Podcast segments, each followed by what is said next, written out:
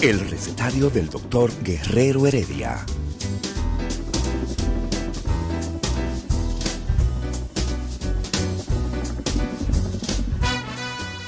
Una respuesta para cada pregunta. Una receta para cada problema. Ven a nuestra propuesta radial, amena, diversa y solidaria.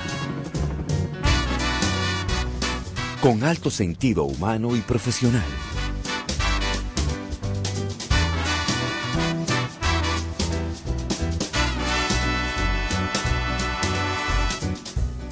Buenos días. Bienvenidos al recetario del doctor Guerrero Heredia.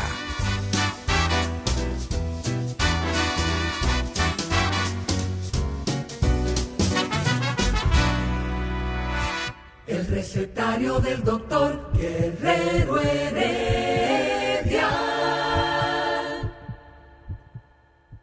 Muy buenos días, dominicanos, dominicanas, de aquí y de allá. Este es el recetario, doctor Guerrero Heredia. ¿ah? Hoy, miércoles 19 de mayo del año 2021. Y esta es Rumba 98.5. Rumba ¿ah? a través de la zona del distrito, la capital dominicana, el Gran Santo Domingo y en el Cibao a través de ah, Premium 101.1. Signy Espinosa, gastroenterólogo de los del distrito, licenciado Eladio Hernández, psicólogo y expresidente del Colegio Dominicano de Psicólogos de la República Dominicana. ¿ah? Este es el recetario, hoy con un plato fuerte. Hoy ustedes tienen a, a su izquierda y ¿ah? a uno de los, de los eh, colosos ¿ah? de la gente más, eh, más comprometida con el tema hematológico. Hoy en el recetario vamos a hablar de anemia, pero ¿ah?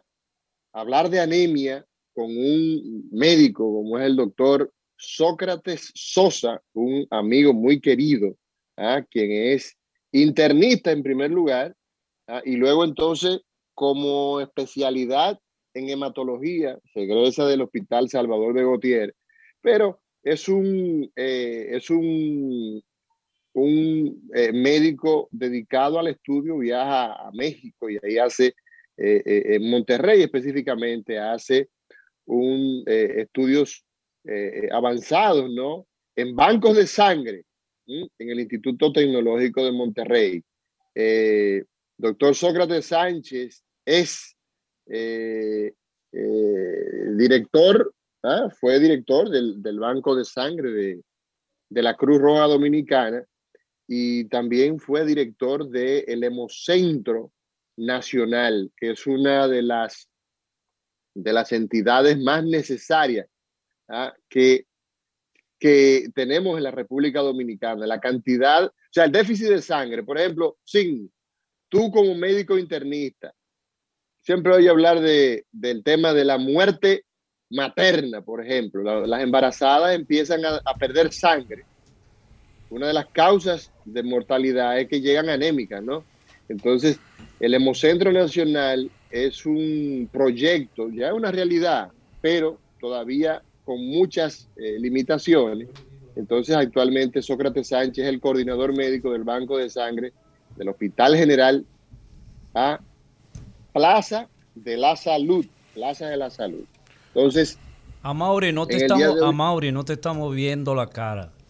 ¿Cómo que tú no me estás viendo no, la cara? No. Tú tienes que buscar. Tú tienes bájate, que buscar... Un bájate un poquito más para poderte ver y que nuestros tienes, oyentes y nuestros televidentes también te vean. Tú tienes que buscar, tú tienes que buscar eh, eh, los lentes, cambiar los lentes. Mira mi rostro. Mira mi rostro. Ahora Eladio sí, Hernández. Ahora sí, ahora el, sí. El. Continúa. Mira, el COVID el COVID está azotando en la República Dominicana. Eh, se da cuenta de que alrededor de un 60% de los hospitales públicos, no sabemos cómo tomar esta información, están ocupadas eh, las unidades de cuidado intensivo. Sin embargo, en los hospitales privados, en las clínicas privadas, como se suele decir, pues tenemos una gran limitación de 80 o 100% en la mayoría de los centros privados. El COVID eh, vemos un editorial interesantísimo, no sé si ustedes lo han visto, que es el tema este que en Haití se habla de la posibilidad, la posibilidad de que la nueva cepa, la británica o brasileña, ¿no? Pues esté circulando y si está en Haití ya ustedes saben que tenemos cepa en la República Dominicana y eso es un, eso es un dolor de cabeza. Pero en la actualidad el problema más importante es la cantidad elevada de contagios y sobre todo en gente joven. Sí, buenos días, este Mauri. el recetario del... Sí, buenos días, eh, eh Signi. La, verdad que es preocupante porque estamos hablando de, del 57% de las camas de UCI y el 37% de las camas de los hospitales públicos. Eh, está el factor que hay pocas camas, ya se está aumentando las camas. El hospital Luis, Luis Eduardo Alvar, eh, el, el antiguo Morgan eh, abrió unas, creo que 26 camas que inauguró el presidente Luis Abinader, pero el, índice de contagio ha aumentado muchísimo y estamos muy preocupados. Y eso que tú dijiste del editorial, yo lo leí y es la cepa, es preocupante porque es la cepa, la brasileña, que es la P51, y la de Sudáfrica, que es la B351, que no son sensibles, no, no dan inmunidad a la vacuna. Entonces tenemos eso, entonces, eso es un tema. eso es un tema, porque tenemos, tenemos un pueblo eh, vecino que no se han negado a la vacunación, no están vacunados, con dos cepas que no son sensibles a la vacuna, que nosotros tenemos una vacuna que fue la que conseguimos, que es la Sinovac, que hay una cobertura de un 50%. Estamos en una situación bastante difícil si esas dos cepas llegan al país, que probablemente ya estén aquí, ¿eh? porque la movilidad entre Haití y República Dominicana es muy, muy frecuente. Lamentablemente. Mira, yo comentaba, eh, eh, Eladio, la semana, bueno, comenzando la semana, creo que fue el lunes, hablaba con un facultativo que trabaja en uno de esos hospitales dedicados, de tercer nivel, dedicado a, a COVID. Me decía, mira, nosotros tuvimos el viernes pasado 64 pacientes en sala de emergencia ¿ah? gente teniendo que tenerlo sentado, ¿ah? con necesidad de ingreso, ¿no? Pero sin disponibilidad. O sea, tú estás hablando de que esa es una situación que se nos puede salir de las manos, se nos puede salir de las manos. Eh, hemos visto en el día de ayer un dato que toca al sector salud. Aquí me escribe un, médico del Instituto dermatológico y cirugía de piel, doctor Huberto Gay, dice, mira, Sócrates también es hematólogo de nosotros. ¿eh? Este o sea que la gente se queja. ¿eh? Ahí está. o sea que tenemos, tenemos un invitado de lujo a Mauri, porque está en la Plaza de la Salud, dirigió el centro eh, de hemodinamia y además está... de hemocentro. De hemocentro, el hemocentro, y además está en, en, en el centro de dermatología, doctor Humberto Bogar. Humberto Bogar a, eh, a Mauri fue una leyenda en dermatología. Eh, es de, la, de la, dermatología. Sí, de la, de la, promoción del 52 junto con mi padre. Esa promoción estaba Chan Aquino, Humberto Bogar. Fue una promoción eh, eh, muy, ¿cómo te digo? Muchas leyendas de la medicina. Ney Arias Lora. Ney Arias Lora fue un poquito después. Pero toda esa gente... Ney Arias, no, no, no, pero más, sí, sí, coinciden porque Ney Arias llega al país de haber hecho neurocirugía en Inglaterra en el 59. O sea, que en los años 50 estaba con tu papá y con... sí, pero era, era de un grupo más joven que Humberto Bogar y de Chan Aquino, exactamente. Humberto Bogar fue a París a hacer dermatología y regresó de París y aquí no se conocía lo que era dermatología. Inclusive el, trabajo que él hizo para la prevención de la lepra y el diagnóstico de la lepra eh, prácticamente eliminó eh, eh, la lepra en nuestro país. así es. Y, el dermatológico, a Mauri, el, el Instituto Dermatológico es una referencia en latinoamericana, una referencia caribeña en términos de la aplicación de la construcción, y el doctor puede hablarnos de eso, de medicamentos contra todas estas enfermedades. O sea que hay es una referencia eh, eh, eh, internacional.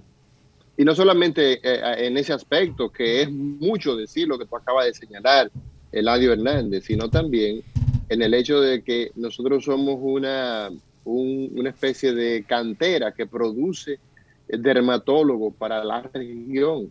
O sea, aquí vienen eh, personas a formarse en dermatología ¿ah? y que van con contrato para retornar a su país. Después de esta pausa, señores, vamos a iniciar nuestro programa del día de hoy con el doctor Sócrates Sánchez. Sosa, ¿ah? Sosa. Como Sócrates Sosa, perdón, como invitado. ¿ah? Y en este recetario del día de hoy, miércoles 19 de mayo. El recetario del doctor Guerrero Heredia. El rumbo de la mañana. Noticias de actualidad con informaciones de los principales hechos y acontecimientos políticos, sociales y económicos. Cambia el rumbo desde temprano y acompáñanos en El rumbo de la mañana. De lunes a viernes de 6 a 11 de la mañana por rumba 98.5 FM y premium 101.1 FM. El recetario del doctor Guerrero Heredia. Continuamos en este recetario, continuamos hoy. Hoy hablamos con el doctor Sócrates Sosa, hematólogo. Doctor Sócrates Sosa, sea usted bienvenido a este programa que es el toque de queda en salud, la República Dominicana. Y cuidado, porque estamos en todas las redes sociales. Estamos en Instagram, nos puedes conectar ahora mismo. Ahí, ahí, ahí estamos viendo a, a, esos, a esos hermosos. Estamos viendo a Olga, estamos viendo a Eladio, al chico de la gastroenterología, Signi Espinosa, y a usted como invitado a través de Recetario RD y eh, Heredia, que es la red social donde estamos en vivo, también estamos en YouTube, estamos en Facebook, en todas las redes sociales. Doctor, bienvenido a este programa. Bueno, muchas gracias por la invitación. Eh, comenzar haciendo la, aclaración que hace el colega, no sé cuál fue que escribió del dermatológico, eh, soy médico hematólogo en el instituto. Terminé 30 de junio del, del, 1998, me gradué de hematólogo y el primero de agosto de 1998 estaba trabajando en el Instituto Dermatológico. Luego de conversar con el doctor Bogara, quien tuve el grato placer de conocer como profesional. Tengo, voy a cumplir en agosto 23 años en esta institución laborando. Las demás han venido añadiéndose, 22 en una, 20 en la otra eh, cuando llegué al instituto yo decía que como una gente duraba 20 años trabajando en un sitio. Y, ya, voy para y ya voy para 23 o él decía que 20 años no es nada. Cantando tango quizás no pero trabajando son muchos años créanlo que sí. Se han visto muchos pacientes. ya, lo puedo decir. Ya lo puedo decir a, orgullo así es así es. ¿qué es un hematólogo eh, Sócrates Sosa, ¿qué es un hematólogo? Mira, el hematólogo es el médico especializado en tratar los problemas de la sangre, en estudiar la sangre como tal. Todos los problemas que tienen que ver con glóbulos rojos, con glóbulos blancos, con plaquetas, con coagulación, eh, los maneja un médico hematólogo. la, hematología lo que dice es, el término hematología lo que implica es estudio de la sangre. El estudio de la sangre, claro está, y el tratamiento de todas las patologías, de todas las enfermedades que en ella se pueden producir. O sea, desde que sale del corazón hasta que hace su función permanentemente. Desde antes, el adio, desde que se forma dentro de la médula ósea la sangre, desde ahí el hematólogo está viendo la sangre. O sea, ya cuando llega al corazón ya es un tejido, un tejido firme, un tejido adulto. El hematólogo la ve, la analiza desde antes de la formación. Doctor Sócrates Sosa, ¿cómo es el procedimiento de la formación de la sangre, la fisiopatología, desde que la sangre comienza a formarse en la médula ósea hasta que va al torrente sanguíneo y pasa por el corazón. Eh, nosotros tenemos por tradición siempre eh, introducir a la gente desde el inicio, porque como la mayoría de nuestros eh, oyentes no son médicos, nos gustaría que usted explicara con tanta experiencia que usted tiene la fisiología y, la génesis de la sangre. Bueno, en la, la sangre, la sangre es roja, escúchame, la sangre es roja o la sangre es azul, porque o hay gente que tiene sangre azul o hay gente que tiene sangre. Vamos, ahorita estamos hablando en serio, hombre. Bueno, pero. Espérate, espérate. Eh, eh, eh. espérate. Oye, espérate. Estoy hablando con el hematólogo. Lo de sangre azul es, los sangre azul es un mito atribuido a la realeza.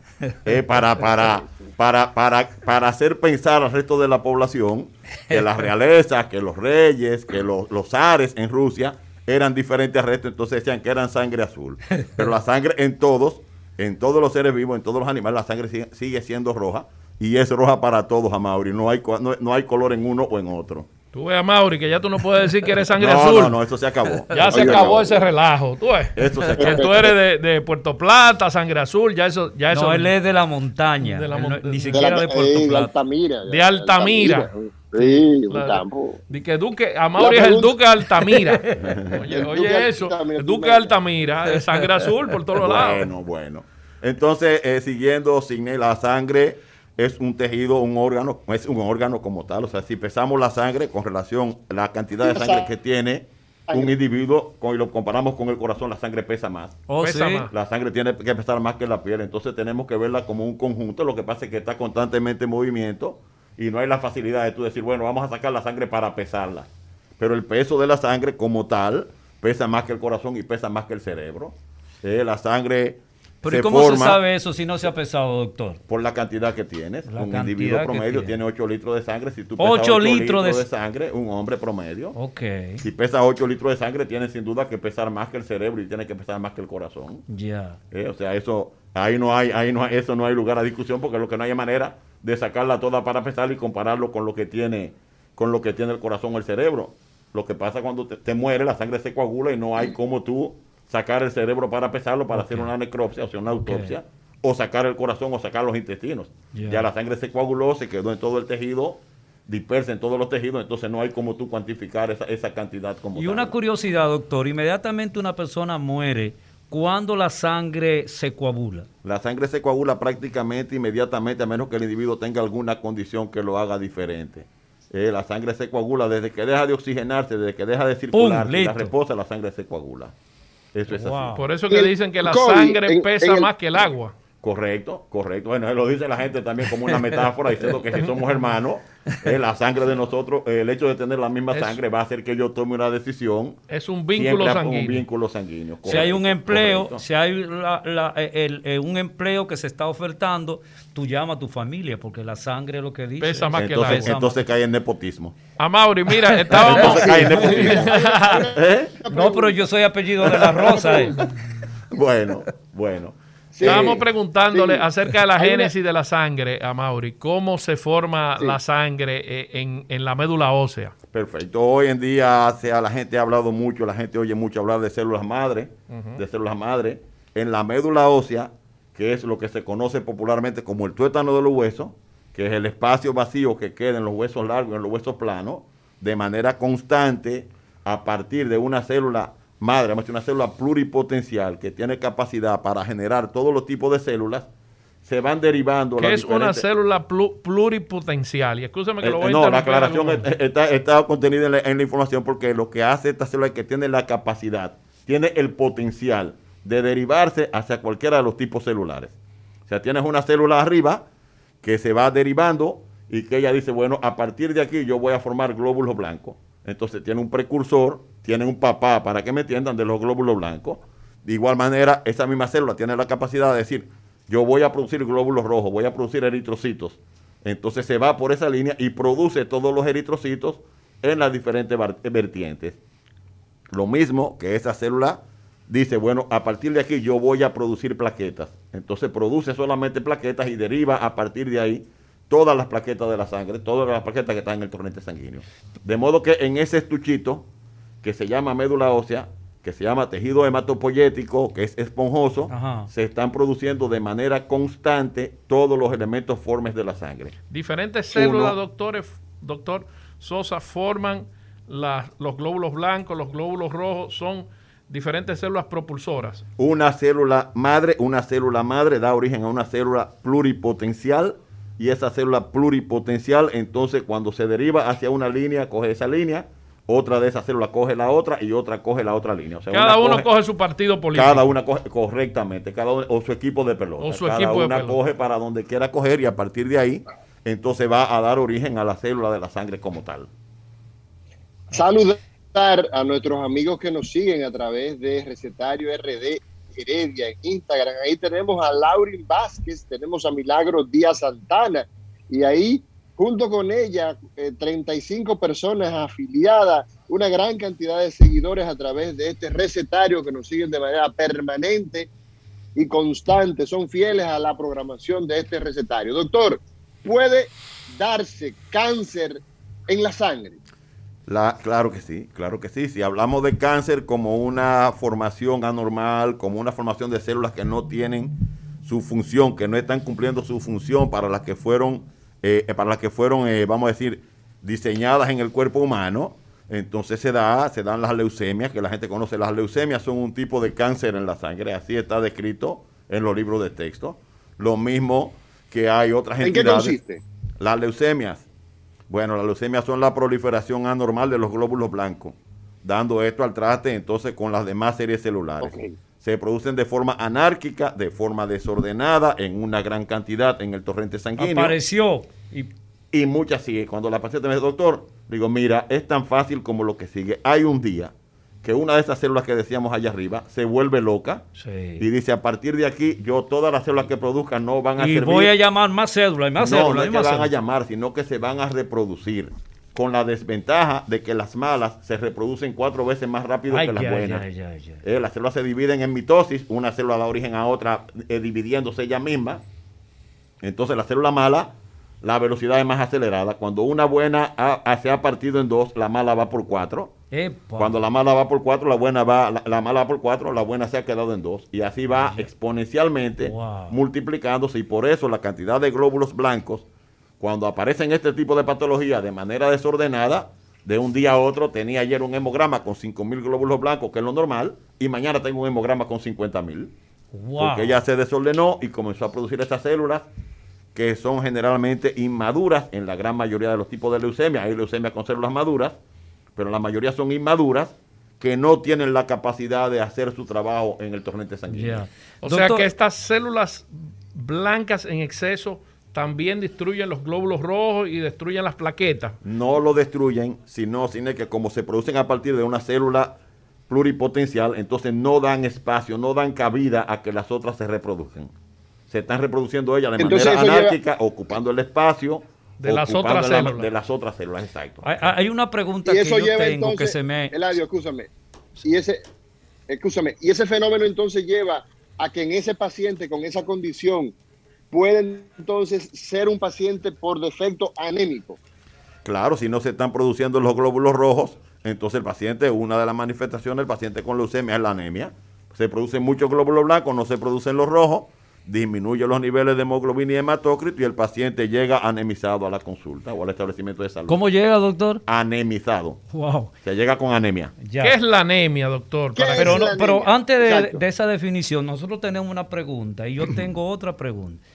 Cuando uno se hace los análisis clínicos, aparece a veces aquella figura que dice sangre oculta. Doctor, ¿qué es eso? Bueno, un individuo puede, y de eso sí podría hablar más que yo, sangrar hasta 50 cc diarios, se, se pueden ir en la materia fecal y el ojo humano no es capaz de verlo. Entonces cuando te vas al microscopio o haces un estudio especial con una cintita sencillamente pegándolo, se tiñe y se ve que hay hemoglobina en esa materia fecal y se tiene sangre oculta positivo. Lo mismo puede ocurrir en la orina, estar sangrando y no lo ve, entonces el laboratorio reporta tiene sangre oculta en orina. Generalmente, la sangre oculta en materia fecal se presenta en los, en los exámenes de guayaco, en los exámenes de, materia fecal, cuando tú no ves la sangre roja, sino que se, se ve en, el examen clínico. Pero normalmente en gastroenterología la causa más frecuente de sangre oculta positiva son las lesiones de colon derecho, generalmente tumoraciones de colon derecho. ¿Por qué positiva, Positiva porque está, está presente. Está presente, pero entonces esas lesiones del lado derecho del colon tienen que recorrer todo el trayecto del colon, un metro ochenta, y cuando llegan al recto ya no son visibles, porque se mezclan con los pigmentos biliares, se reabsorben pero queda una mínima parte, como dijo el doctor Sócrates Sosa, que esa es la que la localizan. Normalmente es por patología de colon derecho. Correcto. Aquí hay una pregunta, doctor, ¿qué dice... Pero hay una pregunta, hay, no, perdón, perdón, Eladio. Eladio que se ponga el micrófono para que... Hay una pregunta, una pregunta que la hicimos al mismo tiempo, en el ah, mismo momento la hicimos, el doctor Sidney Espinosa y yo. ¿Qué es la anemia? Nos vamos a una pausa y cuando regresemos, entonces, ¿qué es la anemia? El recetario del doctor Guerrero Heredia.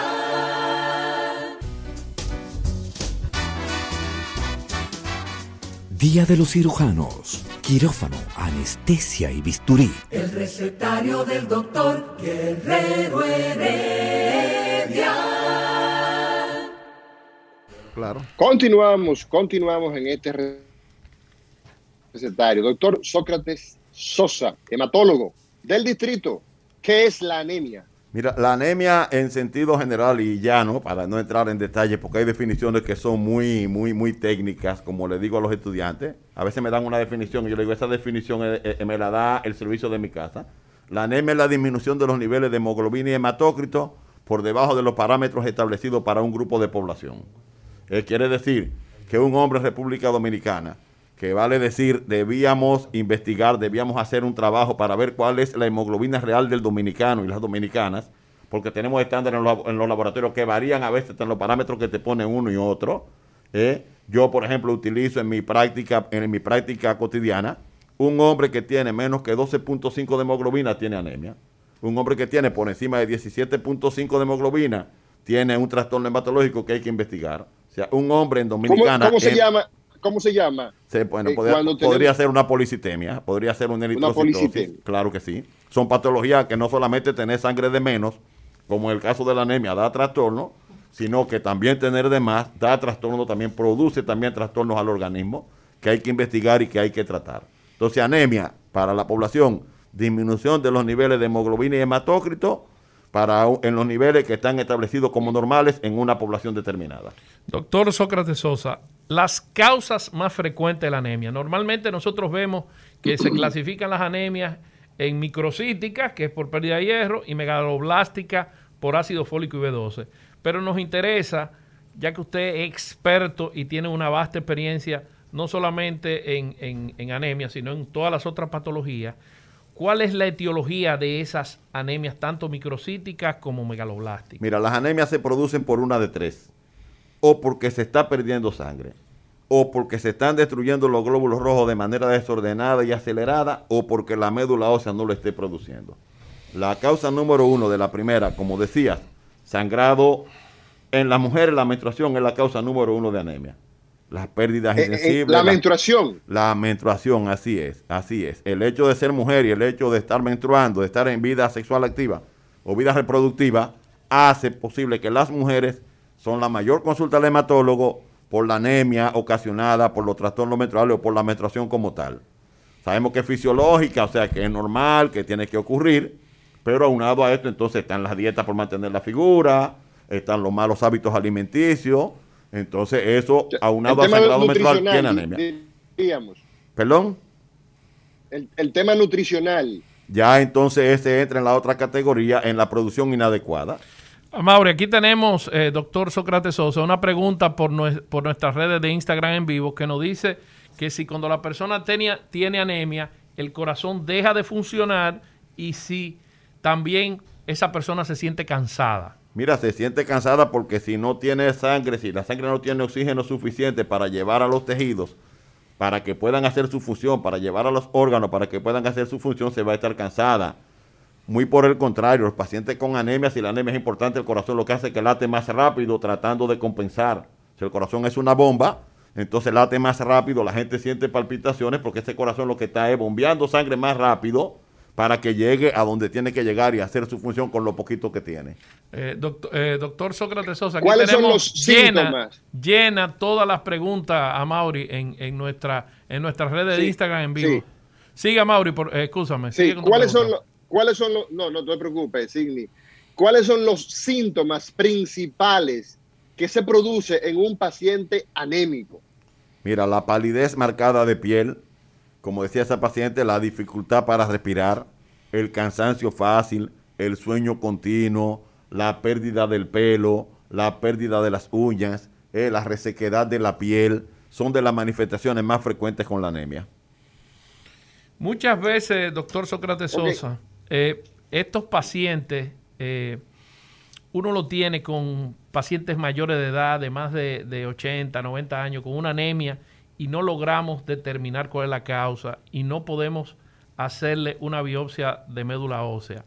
Eh, normalmente los nefrólogos nos dicen, eso es déficit de eritropoyetina. ¿Nos podría explicar un poco cómo se produce la eritroproyetina y qué relación hay con el tema de la insuficiencia renal. La eritroproyetina, el paciente que tiene insuficiencia renal, como el paciente diabético, es una hormona, la eritro, que se produce a nivel del riñón. Y lo que hace literalmente que estimula la función, o sea, la producción de glóbulos rojos en la médula ósea. Cuando yo les digo a, los pacientes que les voy a poner eritropoyetina, les digo, la función es como la espuela con los caballos, es pullar la médula ósea para que saque glóbulos rojos, para estimular a que salgan esos glóbulos rojos del tejido en donde están produciéndose. O sea, que, del riñón se produce una hormona que envía una señal al tuétano del hueso para que se produzca sangre. Correctamente, así de sencillo. Oye, óyeme, Sidney, la verdad es que la máquina maravillosa del cuerpo humano con que Dios nos creó es indiscutiblemente insustituible, insuperable. Fíjate cómo funciona el organismo en los seres humanos, hoy hasta en los animales, ¿ah? porque es una base, es una base biológica que todos tenemos. Adelante, Signo.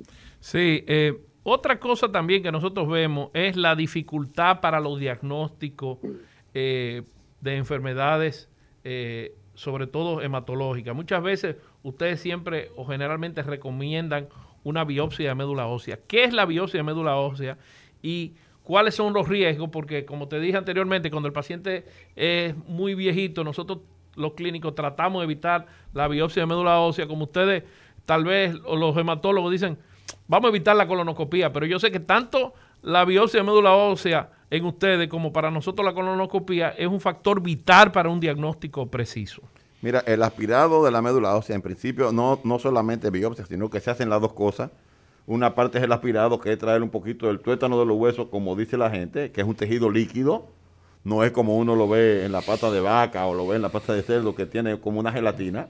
Es un tejido de sangre. Lo que pasa es que tiene unos niveles de grasa superior al torrente sanguíneo y se, se coagula más fácil y por eso se ve gelatinoso en los animales cuando uno la, cuando la cocina sobre todo o cuando ya está muerto.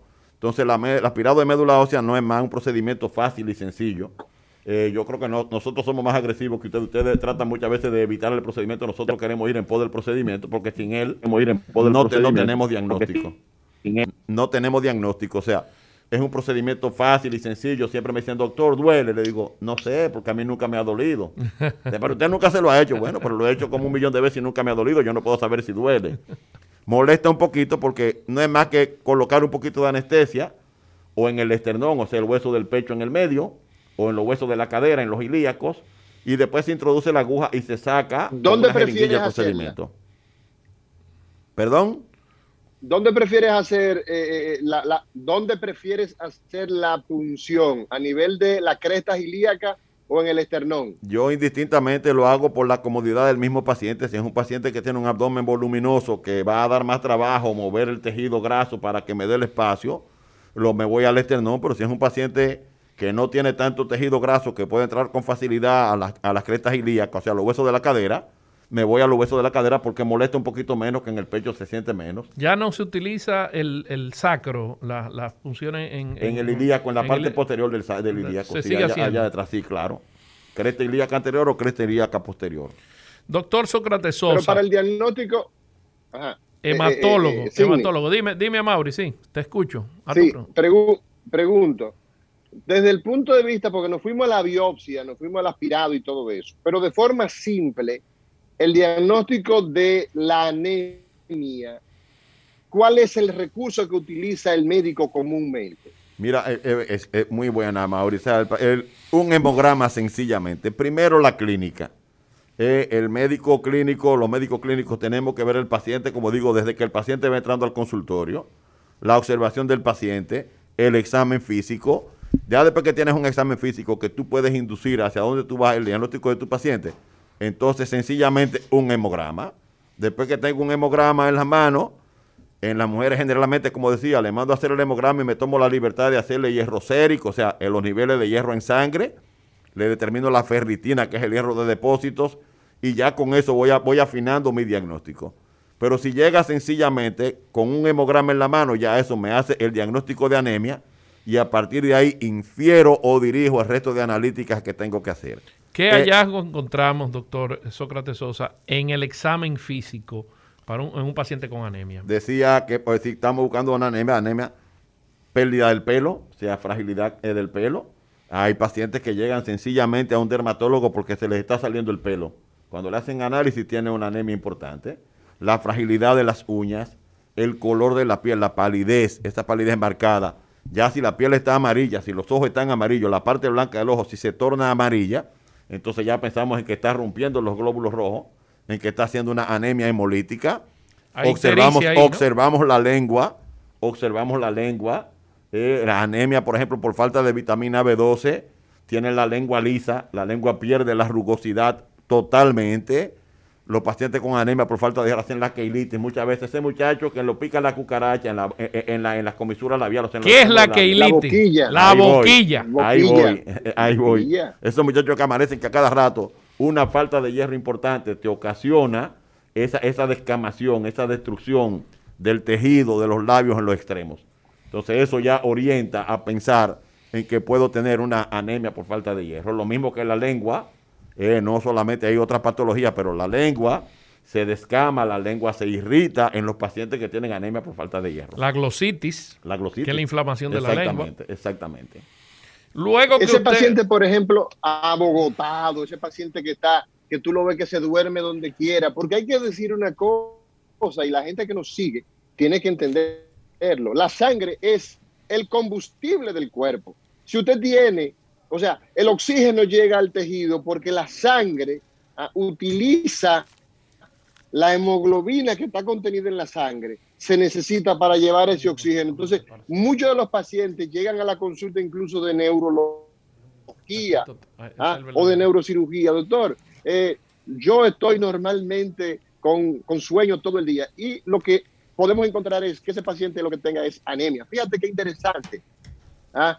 Esas palpitaciones en el pecho, dolor en el pecho, o sea, la sangre tiene que ver con todo el accionar del ser humano, con todas las actividades del, de, la economía humana. Correcto, o sea, no, fíjate que comenzamos hablando de la pérdida del cabello, seguimos por la piel, seguimos por los ojos, seguimos por la lengua, seguimos por el tubo digestivo, el corazón, te vas a los intestinos y desde arriba hasta la uña de los pies se pueden estar perdiendo sencillamente porque un paciente tenga una anemia importante. Ahora, doctor Sócrates Sosa, hay un síntoma cardinal que nosotros generalmente los clínicos les referimos a los pacientes, a ustedes, y que también sospechamos la anemia, que es el mareo. Muchas veces, eh, eh, muchos pacientes, sobre todo en nuestro país, que la raza, la raza eh, negra y mulata es la más frecuente, no podemos ver tanto esa palidez marcada entonces sí, el mareo nos orienta. Me siento mareado, me siento muy cansado, me canso fácilmente. Eso es una forma de ustedes eh, sospechar de la anemia normalmente. Claro que sí, o sea, eh, la, falta de oxígeno en el cerebro, como decía Mauri, va a ocasionar que estés constantemente con sueño y que desde que da dos pasos te sientas mareado y tengas que sentarte. Evidentemente que sí, muy buena acotación. Eh, pero la anemia como tal, mareos, dolor de cabeza puede dar también, porque es que no hay oxígeno. Si no está oxigenado bien ese cerebro, él va a reclamar y él va a gritar y va a pedir, o sea, va a llamar la atención con estos síntomas. Después de la pausa vamos a seguir hablando sobre anemia eh, para seguir ampliando. Vámonos, Isidro. El recetario del doctor Guerrero Heredia. Rumba 98.5, una emisora RCC Media. Día de los cirujanos, quirófano, anestesia y bisturí. El recetario del doctor Guerrero Heredia. Sí, continuamos con el recetario del doctor Guerrero Heredia y hoy estamos hablando de anemia con el doctor Sócrates Sosa, hematólogo y hemos hecho un recorrido desde cuando se forma la sangre hasta las diferentes patologías de la anemia, pero hemos querido hacer mucho hincapié en el tema de anemia, aunque hay tantas patologías hematológicas que probablemente necesitaríamos varios programas, pero como la anemia es la patología más frecuente que nosotros vemos, estamos tratando de sacarle eh, eh, provecho a esa vasta experiencia del doctor Sócrates Sosa. Y aquí tenemos en, la, en Instagram en vivo una pregunta de una persona que dice que su hijo le iban a operar y no estaba coagulando bien y por tanto utilizaron, el médico le indicó vitamina K y ella no quiso colocar la vitamina K porque pensaba que hacía un efecto adverso, que se iba a coagular más la, más la sangre. No, lo que dice es que se está coagulando muy rápido y le indicó vitamina K y no quiso ponérsela porque iba a ser más rápido la coagulación. Hay que, hay que ver qué, entendió ella, hay que ver que el médico le explicó porque la vitamina K es un procoagulante. Sí. O sea, justamente hay trastornos de la coagulación que vienen por déficit de vitamina K, en donde hay factores de la coagulación que se producen en el hígado que están directamente ligados a esta vitamina. Entonces, si hay una deficiencia y el paciente no está coagulando, el paciente está teniendo los tiempos de sangría, tiempo de coagulación, el tiempo de protrombina, que es un tiempo de coagulación también que se mide. Entonces tú miras y si ves que puede estar asociado a ese déficit, entonces le coloca vitamina K para que la sangre se coagule adecuadamente. Mira, normalmente, doctor Sosa, nosotros vemos los pacientes cirróticos que tienen déficit de ADEC, vitamina A, D, E, K, porque el hígado deja de producir los factores de coagulación 2, 5 y 7 y 9 y 10. Así es. Eh, esto es muy frecuente, pero muchas veces eh, estos pacientes, nosotros no solamente tenemos que utilizar vitamina K, sino que también tenemos que usar albúmina. ¿Qué función tiene la albúmina eh, en, el, en, el, en el tema de la coagulación y en el tema renal? Yo diría que la albúmina es, lo, si un paciente que tiene un trastorno de coagulación, la albúmina es una proteína. Como el hígado no le está sintetizando de manera adecuada, hay que dársela al paciente para que pueda cumplir con todo su rol, que puedan esos hepatocitos, o sea, las unidades funcionales del hígado, que de eso sí ni sabe bastante, a él es que le correspondería hablar de eso, hacer su trabajo de forma adecuada. Los pacientes con anemia severa hacen eh, extravasación de líquido, por eso a Mauri decía ahorita que creo que por ahí va la pregunta que se hinchan, se dematizan y muchas veces necesitan la colocación de albúmina también para tú lograr que los demás componentes de la, de la sangre se metan a los espacios que tienen que estar y que no se queden circulando de manera desordenada fuera del espacio eh, eh, que le corresponde. O sea que los edemas en eh, muchos pacientes es que se forma un tercer espacio de líquido por falta, por falta de proteína. Dime a Mauri. Te escucho. Sí, hay, hay, varias preguntas. Hay varias preguntas. Incluso Milagros Díaz Santana, una de las personas que nos sigue de forma muy frecuente, nos dice: un niño de seis años con inflamación en las articulaciones, en codo y rodilla, con fiebre, con anemia, peligro. ¿De qué estamos hablando si tomamos solamente esos datos. Evidentemente, hay que examinar ese paciente. Claro. Pero ¿de qué, eh, ¿a qué nos huele Sócrates Eso, eso pareciera, ser, pareciera ser una artritis reumatoidea. Los pacientes con enfermedades crónicas, con enfermedades que la gente está, vamos a decir, condenado a vivir con ellas por largo tiempo, hacen anemia de tipo de enfermedades crónicas. Este paciente con toda esa característica. Pero tiene seis años. Sí, hay artritis. Este es un niño de seis años. Hay artritis juvenil, hay artritis reumatoidea juvenil si tiene edema de las articulaciones, y ella habla de rodillas, pues si me hablara solamente de las articulaciones de la mano y los pies, yo podría decir, bueno, eso pudiera ser una falsemia que está haciendo una dactilitis, que es una inflamación de las articulaciones de las manos y pies, o un síndrome mano-pie. Entonces, bueno, pero ya ella involucró rodillas, involucró grandes articulaciones. Entonces, con ese cuadro que ella describe, ese niño bien podría tener una artritis reumatoidea juvenil. Que muchas veces, doctor Sosa, está relacionada a cuadro de amigdalitis a repetición. A, repetición. Dime, a Mauri, te escucho. ¿En qué, momento, sí, ¿En qué momento se deja de producir sangre, doctor Sócrates Sosa? Hay un momento de la vida del ser humano donde ya no se produce más sangre. cuando te mueres cuando te mueres, únicamente, si dejas de producir sangre tres días antes de morirte, la muerte te, te llega tres días antes. Esa es una pregunta interesantísima. ¿Por qué? Bueno, porque habitualmente nosotros tenemos que se produce sangre, se destruye sangre de manera continua. ¿Cómo es ese ciclo? ¿Cuánto dura un glóbulo rojo viviendo? Hay un mecanismo de feedback, un glóbulo rojo, o sea, de retroalimentación un glóbulo rojo dura entre 90 y 120 días. El organismo diariamente está destruyendo una gran cantidad de glóbulos rojos que ya llegaron a la senectud, que llegaron, que cumplieron su ciclo de vida y en esa misma proporción vuelve y genera otra vez una masa eritrocitaria nueva. Eso es, o sea, una masa de glóbulos rojos nuevos. Por eso eso es lo que permite que el, que el hombre, que el ser humano pueda donar sangre, porque te saco y a las 6 horas la cantidad de glóbulos rojos que te saqué está otra vez igual se tardan un poquito más las proteínas, pero a las 6 horas te saco sangre, tiene 4 millones y medio, en 6 horas tiene 4 millones y medio nueva vez de glóbulos rojos. Doctor Sócrates Sosa. Y una cosa interesante. Actualmente eh, clasificamos las anemias en microcíticas, como dijimos anteriormente, usted dijo las principales causas, que son los sangrados, pero en el tema de las megaloblásticas por déficit de B12 y ácido fólico, ¿cuáles son las principales causas que ustedes ven? Mira, nosotros, nosotros cuando hablamos de anemia, como no hemos hecho la médula ósea todavía, decimos macrocítica, anemia con glóbulos rojos grandes. Ahí están contenidas las causas básicamente gástricas. Los pacientes con síndrome de mala absorción, pacientes que hacen diarrea, que se para dos días, que después se triñen, vuelve otra vez, se mantienen en ese ciclo, como la vitamina B12 se absorbe a nivel del hilo terminal, entonces eso ocasiona que cuando los alimentos pasan no se detengan el tiempo suficiente para absorber los folatos, la vitamina B12, y entonces hacen anemia con glóbulos rojos grandes. Las células de la sangre son las únicas del organismo que crecen contrario a todo, porque generalmente todo crece pequeño y conforme va, va durando se va haciendo grande. La célula de la sangre todo lo contrario. Un precursor de glóbulos rojos es grande. Cuando el glóbulo rojo es maduro ya, que tenga esa función, es pequeño. Un glóbulo blanco inmaduro, o sea, que todavía no está en capacidad plena de hacer función, es grande. Un precursor es grande y conforme maduro se va haciendo pequeño.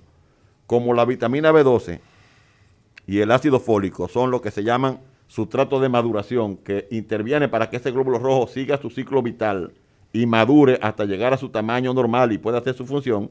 Si hay ese déficit, entonces el glóbulo rojo se queda grande circulando y es lo que llamamos anemia macrocítica. O sea que yo pensaba que era que el glóbulo rojo no crecía al revés. Al revés, se queda grande y no toma. No madura. No madura, porque cuando madura se pone más pequeño. Se pone pequeño. Mira, eh, eh, doctor Sosa, hablando de eso, nos estamos acordando de que vemos mucho eso en los pacientes con colopatía inflamatoria. Correcto. Esos síndromes de mala absorción. Y precisamente hoy es el Día Mundial de Colopatías Inflamatorias enfermedad de Crohn y colitis ulcerativa. Hoy estamos, hoy es, Olga, 19, ¿verdad? 19 de mayo. 19 de mayo, Día Mundial de la Colopatía Inflamatoria.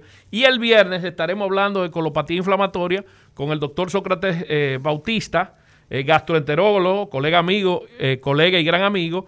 Y como él es un experto en colopatía inflamatoria, vamos a posponer ese tema para el viernes, pero ya le estamos anunciando a, a los oyentes para que estén atentos y disfruten de ese tema. Eh, Amaury, ¿querías preguntar algo ahora? Se me fue Amaury. Oh. Sí, mira, hay una pregunta que hace, hay una pregunta que hace eh, Edward, Edward Castillo 04, nos dice eh, que con relación al tema de la falsemia, si el doctor Sócrates Sosa nos puede dar algún, algún tip adicional a lo que ha dicho, a la anemia falciforme o como la gente lo conoce simplemente como falsemia. Mira, la, la falsemia, la falsemia, como decía Cine ahorita, en hematología los temas son muy amplios, aunque pareciera que no. La falsemia es un tema que nos tocaría, nos tomaría toda una mañana eh, hablar de falsemia también. La falsemia o sea, como un tema, ¿verdad? Exacto, pero como un, como un tópico los pacientes con falsemia tienen un tipo de anemia que se llama anemia hemolítica, es una anemia hemolítica en el cual hay una destrucción rápida y anormal de los glóbulos rojos. Esto como consecuencia de que en la formación del glóbulo rojo hay un cambio de dos aminoácidos, vamos a decir, de dos sustancias que tienen que estar en lugares diferentes y se cambia una por otra, se cambia la valina por la glutamina, en una de las cadenas de la hemoglobina. La hemoglobina tiene dos cadenas. Una cadena. Escúcheme, lo voy a siempre, no, no, para, siempre nosotros hacemos esa, interrupción para, que el, para el pueblo. ¿Qué son los aminoácidos? Aminoácidos, para que la gente me entienda, son sustancias que se necesitan para la función vital del organismo, para las funciones celulares. Y para la formación de proteínas. Para, para la, formación de proteínas. Entonces, la hemoglobina es una proteína.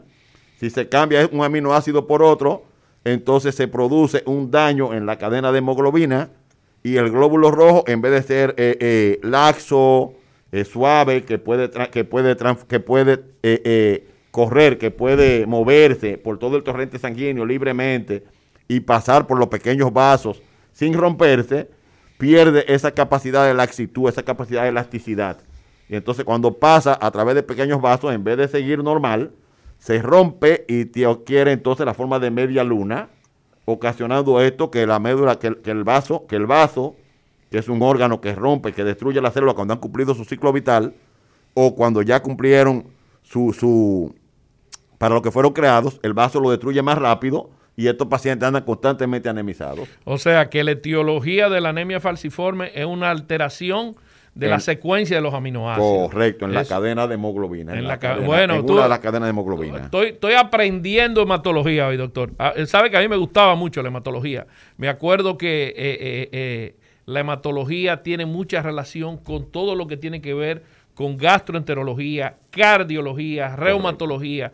O sea que es una especialidad muy, muy, muy amplia.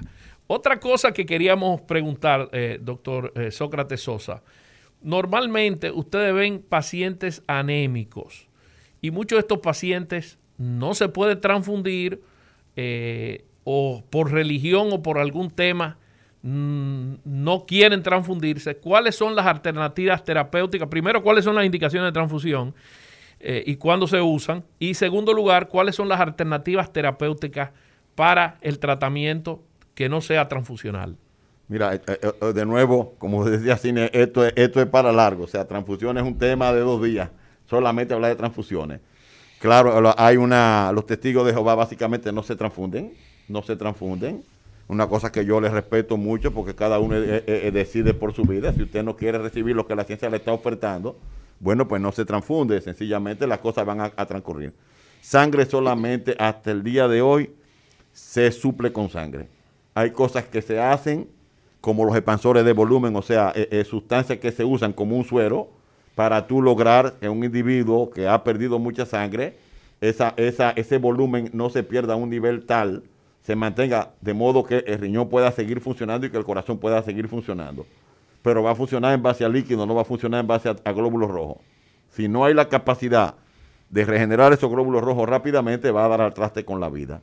La eritropoyetina que eso, eso genera genera. Sócrates, eso genera un problema, eso genera un problema tan serio en el medio quirúrgico y en el medio clínico, ¿por qué no? Porque, por ejemplo, cuando digamos que tú tienes un paciente, eh, eh, Signi, que tiene un sangrado gastrointestinal y ese paciente, los niveles de hemoglobina, la cantidad, los gramos necesarios para que el oxígeno circule por el cerebro, por el corazón, por los riñones, por todo el cuerpo, bajan de forma desproporcionada, pues esa persona eventualmente va a terminar en un choque, va a terminar colapsando, el llamado choque hipovolémico.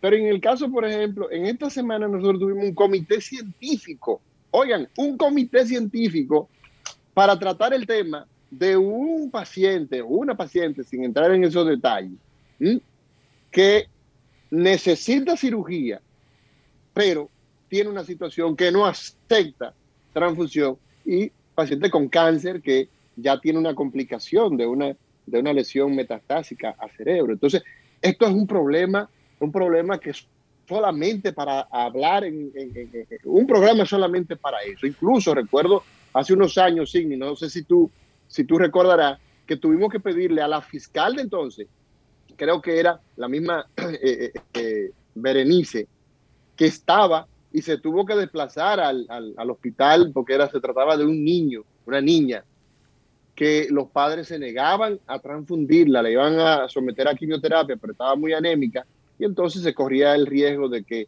de que pudiera haber. Entonces, este tema es un tema para tomarlo eh, eh, eh, con muchas discusiones multi, multidisciplinario por demás nosotros encontramos al doctor Sócrates Sánchez, porque tenemos muchas Sosa, personas que Sosa. están preguntando. A Mauri, Sócrates, Sosa. Acuérdate de Sammy Sosa.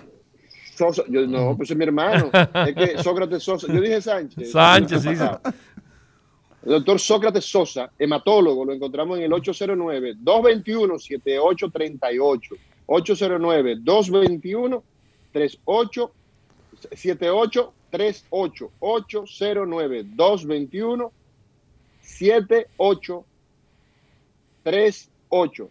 Señor Labur, disponga usted. El doctor Guerrero Heredia. Levántate con el nuevo bloque matutino de Rumba. A las 6 de la mañana, un equipo líder en información te presenta El Rumbo de la Mañana. A las 11, la salud y el bienestar integral del ser humano tienen cabida en el recetario del doctor Guerrero Heredia. Y a las 12, la actualidad y la variedad llegan de la mano de Charlie Mariotti y su equipo en Al Mediodía con Mariotti compañía. Información, salud y variedad en las mañanas de Rumba 98.5. Cambiando el rumbo de la radio. Muy buenos días a la audiencia del recetario del doctor Guerrero Heredia y este segmento resumen de salud. Aquí el divo de la salud para darle las informaciones principales de las últimas horas. Miren, hoy se conmemora el Día del Médico Familiar y el Día Mundial de las Enfermedades Inflamatorias Intestinales. Tomaría mucho tiempo dar detalles y los remito a resumendesalud.net donde se describen las situaciones en cada enfermedad o en cada tema. Tenemos una primicia, el Instituto Nacional del Cáncer, Rosa Emilia Tavares, Rosa Emilia Sánchez Pérez de Tavares, uff, qué nombre más largo. El INCAR reveló la mañana de este miércoles sus estadísticas en cáncer 2018-2019, en el que revela una cantidad eh, importante de casos, 18 mil nuevos casos y una mortalidad de 10.896 pacientes. La mayor sobrevivencia se produjo en las mujeres en edades de 30 a 79 años, mientras que los hombres en los hombres fue de 50 a 79. es la sobrevivencia en pacientes eh, que logran, digamos, mantenerse con, viva, con vida. Tenemos una bomba, como todo lo que tiramos aquí en el recetario, una bomba. El médico dominicano residente en Miami, Brady de las Nueces, denunció que pagó 500 mil pesos por el examen de residencia médica para cirugía general y también denunció una supuesta mafia que opera en las eh, en los departamentos de cirugías de los hospitales del país. Dice este médico a través de un programa de televisión en el cual tenemos el video que en esos departamentos se indican cirugías no necesarias y equipos comprados por el Estado son vendidos a pacientes a menor costo. Uf, muy duro eso. En otra información tenemos que la Clínica Unión Médica presentó su Congreso Científico número 21, que se celebrará del 27 al 29 de junio de manera virtual con 25 conferencias. También la Sociedad Dominicana de Psiquiatría Regional Norte tendrá una jornada científica para analizar la salud mental el 31 de julio de manera presencial en un hotel de Puerto Plata. Y ya lo dijimos, este miércoles el INCAR presentó eh, las estadísticas de cáncer de ese oncológico estatal. Miren, estas y otras informaciones pueden ampliarlas en resumendesalud.net es un portal especializado en difusión de informaciones médicas, así como en el recetario del doctor Guerrero Heredia. El recetario del doctor Guerrero Heredia. Continuamos con el recetario del doctor Guerrero Heredia y hoy estamos hablando sobre anemia, enfermedades hematológicas y aquí tenemos eh, con el doctor Sócrates Sosa, hematólogo, y tenemos una pregunta de, un, de una paciente que tuvo mucha dificultad para conseguir la sangre O positiva eh, o negativo. Todo el tipo de sangre O negativo. Eh, toda la sangre que no es A ni B, el doctor que me corrija, la sangre O muchas veces da muchos mucho problemas, sobre todo los, los, tipos negativos para conseguirla. Pero eh, ampliando la pregunta de ese oyente por Instagram, yo quiero decirle al doctor ¿Cuál es nosotros que todos los días tenemos pacientes que tenemos que transfundir, eh, pacientes consangrados, pacientes eh, descompensados hemodinámicamente? ¿Qué dificultad hay en el país para uno conseguir sangre? ¿Cuánto uno tiene que caminar? Te lo digo porque en estos días tuve que también tuve la experiencia personal con mi mamá que necesité transfundirla. ¿Cómo es el problema de la sangre de este país, cómo se debe resolver, porque veo que se inauguró un hemocentro y no he visto todavía los resultados. Eh, nosotros pensábamos que eso no iba a solucionar el problema de la sangre a nivel nacional. Entonces, Sócrates, eh, Sócrates te dejo la, la, respuesta de las dos vertientes. En primer lugar, la dificultad del tipo O y en segundo lugar, cómo se resuelve el tema de la sangre y qué tú piensas de la situación del Hemocentro Nacional. Mira, la sangre eh, como tal, como decías bien, AB u OAB, eh, los RH positivos son más fáciles de conseguir. O sea, la gran mayoría de la población dominicana somos O positivos. Gracias a Dios. Somos O positivos. Cuando te metes en buscar una sangre O negativo pasa trabajo. Y con el O negativo pasa más trabajo porque es el donante universal. ¿Qué quiere decir esto? Que el O negativo le da a todo el mundo. Entonces, si en un establecimiento hay una O negativo y yo estoy requiriendo una B, dame la O negativo si no hay. Entonces, generalmente no hay O negativo en ningún establecimiento. Se acaba más rápido eso. No hay O negativo en ningún establecimiento.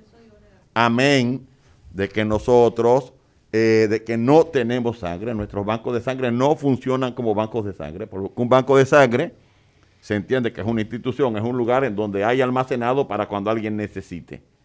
La sangre no debía el paciente, no debía el familiar salir a buscarla. La sangre debía estar en los establecimientos tal cual está un fraco de ampicilina, un fraco de suero, o sea, de solución salina, un fraco de omeprazol, debía estar ahí para que el paciente lo necesite, administrárselo, adjudicárselo a su administradora de riesgo de salud o que el paciente pague por el procesamiento. Sócrates, y no solamente salir a buscarla, sino la dificultad de conseguir esa sangre. y los recursos económicos también que tiene que tener disponible para conseguir la sangre. Una de, de las argucias que yo utilizo cuando hablo de esto es decir que nosotros los médicos somos criminales. Eh, en el buen sentido de la palabra, y explico, se salvamos vida por un lado, pero por otro lado estamos colocando problemas en la mano de la gente. Porque cuando yo a un paciente que tiene, un familiar que tiene un paciente con una leucemia, yo le digo, salga a buscar un donante para plaquetas para él que está sangrando y la necesita. Y si es fin de semana, peor, porque casi todo el mundo toma alcohol el fin de semana y no hay donante. Estoy colocando sobre los hombros de ese familiar la responsabilidad de la vida de su familiar por encima de la enfermedad que tiene. Arriba de que tiene el problema, de que tiene el familiar, de que tiene el hermano, de que tiene el hijo, de que tiene el papá, le estoy colocando otra responsabilidad con una con un papelito de que salga a buscarme una plaqueta. Para mí eso es una acción criminal, pero es lo que hemos hecho todo el tiempo y así hemos vivido en este medio. Pero eso se diseñó. pero eso traduce un problema muy serio. Cuando hicimos las investigaciones del lugar, sobre todo cuando estábamos al frente del Hospital Traumatológico Doctor Neyarias Lora, la información era que había un déficit en el país de 180 mil unidades de sangre. Ese es el déficit por año en la República Dominicana. Por lo tanto, el problema aquí se genera de una manera muy eh, dramática. ¿Por qué? Porque tú acabas de decir, doctor Sócrates Sosa, que la sangre solamente la vamos a reponer con sangre. Ahora, ¿qué ocurre? Tú vas a tener que si no existen clubes de donadores de sangre, la cultura de donar sangre, siempre vamos a tener el déficit de sangre. Eso es, eso es fundamental. O sea, aquí hay que generar una cultura de donar sangre. Si no tenemos donación de sangre, siempre tendremos déficit de sangre. Sí, Amaury, eso, eso es una realidad. Debe haber donantes de sangre, pero esa sangre debe manejarse de una forma científica y no comercial. Porque, oye, Mauri, yo que pasé por esa situación, el que no tiene 7.500 pesos por una pista de sangre no va a conseguir esa sangre, aunque tenga, aunque tenga donante. muchos sitios te piden el dinero y además el donante. Además, hay otra situación. Cuando tú necesites esa sangre un fin de semana, no aparece donante porque el donante no puede haber tomado alcohol en las últimas 24 horas. Y tú sabes que el dominicano, de que llega el viernes a las 6 de la tarde y algunos a las 12 del mediodía, comienzan a ingerir alcohol. Entonces, tenemos la dificultad de que no aparece un donante y, si, si esperamos el lunes, probablemente ese paciente va a estar muerto. Entonces, la cultura de la, del donante es importante. Ahora, pensábamos que con el, con el, hemocentro se iba a solucionar ese problema. Y dijiste, cuando el currículo del doctor fue de los fundadores del hemocentro, yo quisiera saber ¿Cuál es la situación del Hemocentro Nacional y por qué eso no se ha suplido, esa sangre, a nivel nacional? Bueno, nosotros, eh, el Hemocentro, como dijimos, se construyó y se equipó. Se equipó en más de un 120%, si cabe el número, si se puede decir que existe el 120%, porque por encima de lo que necesita para operar, tiene más, tiene más. Para mí fue sorpresa que vi a su director actual en un periódico decir que le habían entregado una obra gris, en donde yo entonces pregunto, yo puedo listar y tengo el listado de cada uno de los equipos que allí se dejó, incluyendo los vehículos para hacer el trabajo de la promoción de la donación voluntaria de sangre, que es la piedra angular para todo esto. No es que la gente done sangre cuando necesita a alguien, no, no.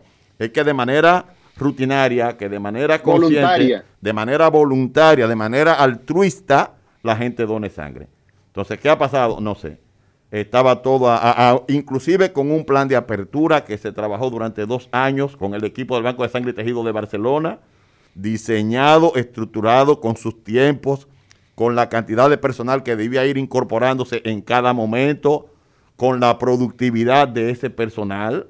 Eh, o sea, necesito cinco bioanalistas en fraccionamiento porque voy a producir 20 mil unidades de sangre. Cuando proyecte producir 40 mil, voy a incorporar un bioanalista más en este turno. Todo eso quedó escrito. ¿Qué ha pasado en este tiempo? No sé. Para mí, sorpresa, obra gris, obra gris, entiendo yo que cuando está en cemento, pero solamente el hecho de estar pintado, de tener todos los equipos que tiene, de tener toda la, toda la interacción que tiene, de tener dos unidades móviles grandes, dos camiones equipados cada uno con cuatro camillas, con su, con su máquina de hemograma, con todo el equipamiento para salir a hacer las colectas. ¿eh? Fíjate que va el equipo de la avanzada, que es el equipo de promotores. Tenían los vehículos para promotores. El equipo que va a hacer la colecta donde se necesite. Si aquí querían hacer una colecta, traer el vehículo allá abajo para hacer la colecta, con todo instalado, con nevera, con planta eléctrica, con todo. Se fue la sangre, llevar la sangre al establecimiento y en el establecimiento todo montado, toda la logística para que todo fuera procesado. O sea que la infraestructura está montada para comenzar a trabajar en el, en, el día de hoy. 120%. El ministro dijo en estos días, el doctor Rivera, que en el mes de junio arrancan. Ojalá, porque yo apuesto a que va a arrancar. O sea, hicimos un trabajo, se llegó a un punto apelamos a la institucionalidad y yo soy de los que digo, yo digo que la población en algún momento tendrá que empoderarse porque el problema está ahí y la solución está. Entonces que se le ponga el frente, que se le ponga lo que hay que ponerle para que definitivamente termine de arrancar. Esa fue una institución que se hizo con un presupuesto del Estado, con salud pública, más o menos. Se oriéntanos el presupuesto y lo que se, se hizo con un préstamo BIT a, través del, a través del Gabinete de Coordinación de Políticas Sociales que dirigía la vicepresidenta en ese momento, Margarita Cedeño de Fernández. ¿Qué presupuesto tenía para la construcción? Uy, se gastaron alrededor de... El monto exacto no lo preciso, pero, se construyó y para que, porque una buena pregunta, ¿sabe Dios si gastaron? Lo que se gastó ahí era lo que estaba establecido. 60% de infraestructura, y eh, eh, infraestructura 40% de equipamiento con la vigilancia y con la auditoría del BIP en cada uno de los momentos de la construcción. Con el BIP no se puede hacer sobrevaluación porque el BIP te da un presupuesto eh, exacto y tú no te puedes salir de ese no te puedes salir de ese presupuesto. de cuentas centavo a centavo de lo que hay allí. A Mauri, tenemos muchas preguntas en Instagram. No sé, no sé si tú, adelante. Si, tú la estás viendo. No, adelante, pero mira, no, perfecto. Pero antes de antes de esa pregunta, Vamos a coger el teléfono Signi a través de la, el teléfono local 809-682-9850. Es el teléfono de cabina acá en todo el país 809-682-9850 ah, y a través de línea internacional, cualquier punto del planeta, 1-833-380-0062. Recordar que el doctor Signi Espinosa, gastroenterólogo, el doctor eh, Sosa, el doctor Sócrates Sosa, quien es nuestro invitado de hoy, a él lo encontramos en 221-78. Adelante. Sí, tenemos una pregunta aquí. Eh, su pregunta para el doctor Sócrates Sosa. Sí, buenos días. Eh, Dios le bendiga a todos. Amén. Una pregunta para el doctor Sosa. Mi mamá tiene una situación con las plaquetas que les van, le han ido subiendo gradualmente y se ha tratado en la Plaza Salud, ahí en, hematología de la Plaza de la Salud y todo, y no logran bajarla. Y, lo que sigue es, aumentando poco a poco, pero sigue aumentando. ¿Qué le puede provocar eso mi madre? Y saber si, para que den su dirección, para que ella haga una consulta con usted, Gracias por su pregunta. Mira, hay una, una, patología que se llama, una enfermedad que se llama trombocitosis esencial, en el cual las plaquetas se producen de manera anárquica, de manera desordenada. ¿Cómo se llama, doctor? Repite. Trombocitosis esencial. Trombocitosis, Trombocitosis, eso implica producción anormal de plaquetas. Eh, y es esencial porque es de uno, es de la esencia de cada individuo. ¿La génesis de esto es? Un desorden igual que el de, la, que el de los glóbulos blancos, igual que el de la leucemia, pero en este caso afecta solamente las plaquetas, que son las células que tienen que ver con la coagulación crea mucha aprensión en la familia porque la gente comienza a decirle, si tiene mucha plaqueta va a ser un trombo, o sea, va a ser un coágulo, y crea mucha aprensión. La verdad es que no necesariamente el tener mucha plaqueta va a ser un coágulo, sino que por el contrario, mucha gente con cantidad excesiva de plaqueta, la tendencia podría ser a sangrar y pareciera algo eh, eh, eh, paradójico. paradójico, paradójico es la palabra, porque lo que sucede es que las plaquetas son las células de la sangre que llegan primero cuando hay una herida, cuando hay una, una interrupción del endotelio, o sea, de la parte de adentro de un vaso sanguíneo, sea por la razón que sea, y ellas son las responsables de desencadenar todo lo que es la cascada de la coagulación, lo que conocemos los médicos como con la cascada de coagulación. Ellas llegan todas y hacen un tapón, y después que ellas hacen ese tapón, se apuchurran, se aprietan unas con otras, vierten el calcio a la sangre y esto genera la coagulación. En el caso de los, los pacientes que tienen mucha, podría generarse una enfermedad, o sea, una enfermedad falsa, un pseudo von Willebrand, que es una enfermedad de la coagulación. Repite, ¿cómo se llama esa enfermedad? Enfermedad de von Willebrand. Von Willebrand. Mira, a Mauri le gustan mucho los alemanes, así que... Ah, bueno, pues ahí tiene a von Willebrand. Von Willebrand. Entonces el von Willebrand se produce un pseudo von Willebrand porque al, al ocurrir esto, entonces el organismo tiene tendencia a sangrar.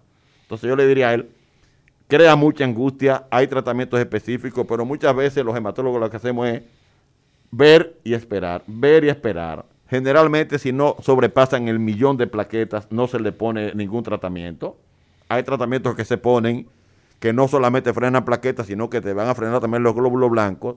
Y son patologías a largo plazo, son patologías que cronifican, que hay que vivir yendo al médico, haciendo conteo de plaquetas, vigilando la parte clínica, porque no hay nada específico, así que diga, voy a frenar la producción de plaquetas. No hay ningún tratamiento específico para eso, no. Lo que tú hagas, usar interferón, te puede producir una disminución de plaquetas.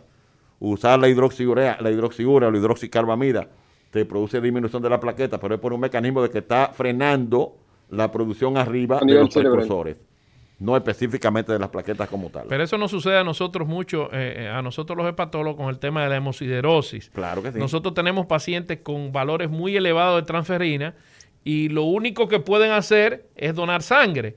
Eh, hay algunos tratamientos, pero con muchos efectos secundarios. No sé si tú con tu experiencia, ¿qué tú recomendarías en estos pacientes con Para los pacientes con ferritina alta, en los casos de hemosiderosis, sangría terapéutica, como bien dice, sacarle la sangre para botarla y, forzar al organismo, porque el uso de los quelantes, medicamentos llaman quelantes, como la desferroxamina, vale más la sal que el chivo. O sea, que los efectos secundarios. Es peor el remedio que la enfermedad. Es peor la cura que la enfermedad. Se utilizan. ¿Por qué razón es tan costoso, doctor Sócrates Sosa? ¿Por qué razón es tan costoso las plaquetas por qué razón este obtener plaquetas es tan costoso si es parte de la sangre, nos preguntan a través de redes sociales. Porque cuando se utilizan plaquetas por aféresis, o sea que es un procedimiento mediante el cual al donante solamente se le sacan plaquetas, este descartable que utiliza ese equipo que es de un solo uso y en el que a una unidad, a un paciente, fácilmente le estamos sacando ocho unidades de plaquetas juntas, porque le estamos devolviendo todo lo demás, el descartable solamente cuesta mucho dinero. O sea, un descartable puede costar alrededor de 12 mil pesos. Procesamiento. Fuera del, fuera del procesamiento. O sea, sacar las plaquetas en la máquina, poner el paciente en la máquina, que es como una máquina de hemodiálisis para que la gente entienda, en donde estoy filtrando la sangre y sacando las plaquetas, ese equipo, ese descartable que coloco, que no se vuelve a utilizar nunca más, es costoso. Además se necesita más cantidad de sangre también. No, pues, como, no es que se procesa del mismo paciente, del mismo donante. Se le devuelve al donante todo y solamente, me, queda la solamente me quedo con las plaquetas. Eso es lo que permite que le pueda sacar un concentrado de plaquetas mucho mayor con más cantidad de plaquetas que la que saco con los donantes convencionales. Eso tenemos nosotros en los pacientes cirróticos. Muchas veces tenemos problemas de coagulación por falta de plaquetas y le indicamos la plaqueta por aféresis y el costo es bastante alto y es muy difícil también el, el, proceso. Pero siguen siendo difíciles también por el, por, el, por el mismo sistema, por las cosas como van. Porque el donante de plaquetas tiene que tener una característica en las venas entonces nadie se arriesga a montar un paciente con, uno, con un descartable que no tenga buenas venas, que no tenga buen acceso venoso, porque si después que lo monté no lo puedo utilizar, entonces lo voy a tener que descartar y tirar la basura 12 o 13 mil pesos que cuesta un descartable. No, no entendí bien. A eh, ver. El, acceso a las venas, eh, eh, explícame bien eso. El donante es conectado a la máquina con, una con una jeringuilla, una aguja, con, una, con una manguera, con un conducto que, Va, que va a la máquina y la máquina va centrifugando, se le va dando vueltas a la sangre, va obteniendo las plaquetas y le va devolviendo los demás elementos de la sangre. Le devuelve su plasma, le devuelve su glóbulo rojo y solamente se queda con las plaquetas guardadas. Entonces, ¿qué problema hay si el donante no tiene buenas venas? Si las venas no son de buena calidad, si no tiene un buen acceso venoso, entonces las venas se colapsan. Cuando la máquina demanda, la vena se, estrecha, la vena se estrecha y la máquina no funciona con la vena estrechada porque no puede sacar el flujo de sangre que necesita para procesar la sangre a la velocidad que está estipulado. Cuando eso ocurre, si ocurre dos o tres veces, y no se logra un buen acceso, entonces ese descartable hay que votarlo. O sea que se gastó el dinero y se dañó el proceso. Se dañó el proceso. Se vota bueno, mira, Signi, Signi, ya estamos en la parte final del programa. Recordarle a los amigos, el doctor Sócrates Sosa lo encontramos en el teléfono. Hay muchas personas que nos están pidiendo que repitamos el teléfono del doctor Sócrates Sosa. El doctor Sócrates Sosa lo encontramos en el teléfono 809 221-7838. 221-7838. Doctor Sócrates Sosa, agradecerle de manera muy sincera que usted haya sacado tiempo. Sabíamos que usted, pues, las mañanas las tiene, todos los días la tiene ocupada, pero sacar tiempo para conversar con el pueblo nunca es una pérdida de tiempo. Gracias por tomarnos en cuenta y por acudir a nuestra invitación. La verdad que disfrutamos mucho todos los conocimientos acerca de hematología. El pueblo se instruyó bastante. Esperamos tener otra sesión para hablar de otras patologías.